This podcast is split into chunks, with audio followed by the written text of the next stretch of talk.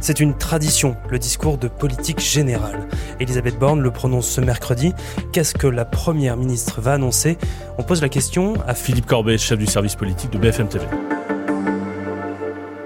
Le discours de politique générale, c'est le discours qu'un Premier ministre, ou en l'occurrence une Première ministre, prononce à l'Assemblée nationale.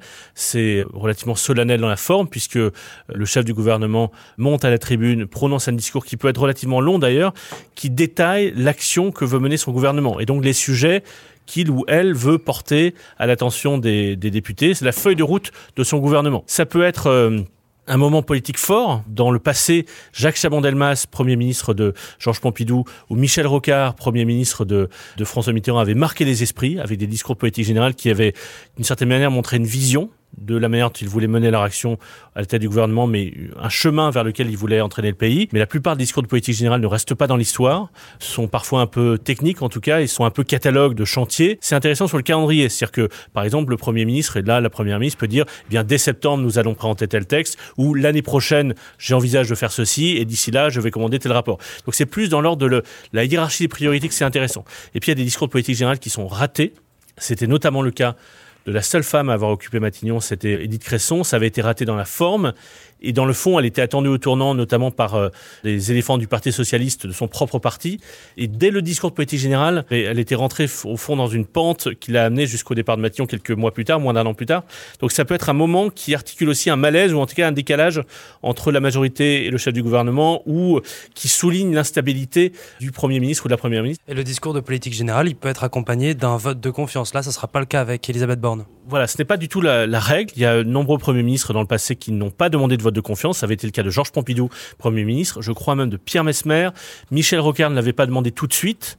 Donc c'est pas une règle, mais c'est une forme d'usage, de tradition. Et quand un Premier ministre a les moyens d'obtenir la confiance, c'est-à-dire à la majorité absolue pour obtenir la confiance, généralement, il la demande à un foulé du discours de politique générale, et ça assoit symboliquement le fait qu'il a une double légitimité, la légitimité du président qui l'a nommé, mais aussi la légitimité de l'Assemblée qui lui accorde sa confiance. Là, Elisabeth Borne a fait ses comptes, c'est difficile d'obtenir la confiance, parce que si elle n'a pas la majorité absolue, bien le gouvernement tombe, et si elle l'a, il est possible que sa majorité absolue ne repose sur le fait que parce qu'un certain nombre de députés ou de groupes ne participeraient pas au vote. Là, il y avait un risque, par exemple, que le RN, finalement, lui permette de passer le vote de confiance en s'abstenant.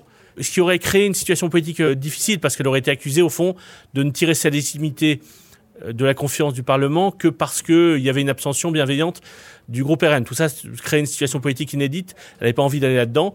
Voilà, elle ne demande pas de vote de confiance, d'autant plus que dans le nouveau gouvernement, il y a 10 députés qui rentrent au gouvernement. Donc c'est autant de personnes qui ne peuvent pas voter pendant un mois, puisque leurs suppléants ne peuvent pas voter euh, avant un mois.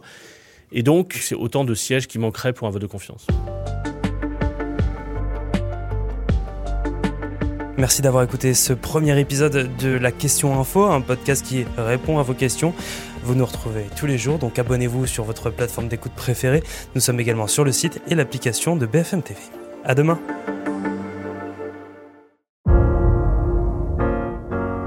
Vous avez aimé écouter la Question Info? Alors découvrez le titre à la une, le nouveau podcast quotidien de BFM TV. Les grands récits de l'actualité, des témoignages intimes c'est tous les soirs sur vos plateformes préférées. À bientôt!